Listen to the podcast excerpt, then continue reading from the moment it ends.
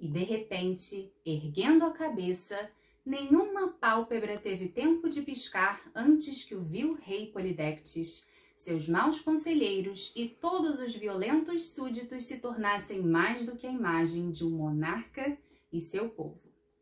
Todos estavam petrificados, para sempre, na aparência e postura daquele momento. Ao primeiro vislumbrar da terrível cabeça de Medusa, todos transformaram-se em mármore. E Perseu pôs a cabeça na aljava e saiu para contar à sua mãe que ela não precisava mais temer as maldades do rei Polidectes. Olá, meu nome é Mariana, sou professora da Academia do Domus e hoje vou falar sobre a importância da leitura em voz alta feita de adultos para crianças, mesmo que a criança já saiba ler sozinha. Mas você pode pensar, por que devo ler em voz alta para os meus filhos, que já são alfabetizados e já sabem ler por conta própria? Bem, vamos lá.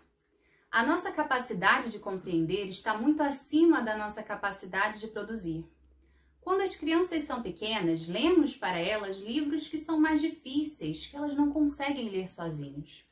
Quando eles têm 7, 8 anos e são alfabetizados, eles começam a ler sozinhos, mas encontram um pouco de dificuldade para reproduzir palavras mais difíceis. Como, por exemplo, erguendo a cabeça, nenhuma pálpebra teve o tempo de piscar antes que o vil rei Polidectes seus maus conselheiros e todos os violentos súditos se tornassem mais do que a imagem de um monarca e seu povo.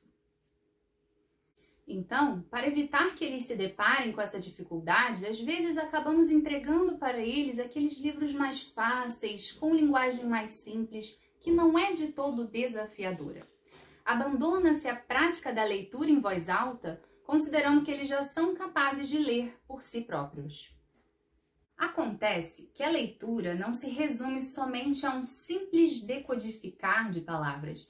Ela envolve a compreensão profunda dos códigos da língua portuguesa, a pontuação, a modulação da voz, a entonação a depender da pontuação. Além do mais, existe uma diferença entre a leitura de prosa e a leitura de poesia, mas isso vamos discutir em uma próxima oportunidade. Quanto aos benefícios práticos da leitura em voz alta, podemos destacar uma infinidade de resultados para o desenvolvimento do domínio da língua, como, por exemplo, ampliação do vocabulário, construção de frases, a correta aplicação da pontuação, além da facilitação do estudo da gramática, uma vez que a fluência na língua se conecta diretamente com o aprendizado da estrutura formal.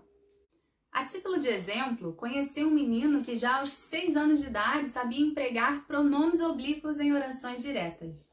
Confesso que era bastante elegante ouvir uma criança naquela idade se referir a um brinquedo com a frase: Poderia pegá-lo para mim? Isso é o fruto da constante exposição à prática da leitura em voz alta pelos pais. Para aquela criança, não há dúvidas que o uso dessa linguagem é o mecanismo apropriado para comunicar a sua necessidade, que no caso era o acesso àquele brinquedo em um local mais alto.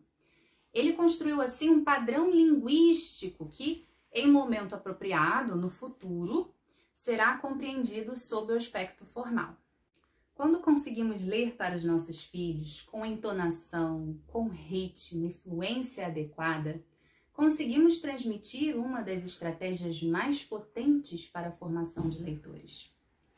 Porém, além da transmissão da técnica, quando o adulto lê para uma criança, estreitam-se os laços afetivos entre pais e filhos. Esse tempo dedicado a esse hábito jamais será um tempo desperdiçado, pois existe uma troca acontecendo. Quem lê emprega um pouco do seu tempo para dividir esse momento literário com os filhos. Eles percebem essa dedicação, se sentem acolhidos e emergem em um momento com seus pais. Muitas vezes um conto, uma história, uma poesia. Eles constroem também memórias que farão parte de toda a sua vida.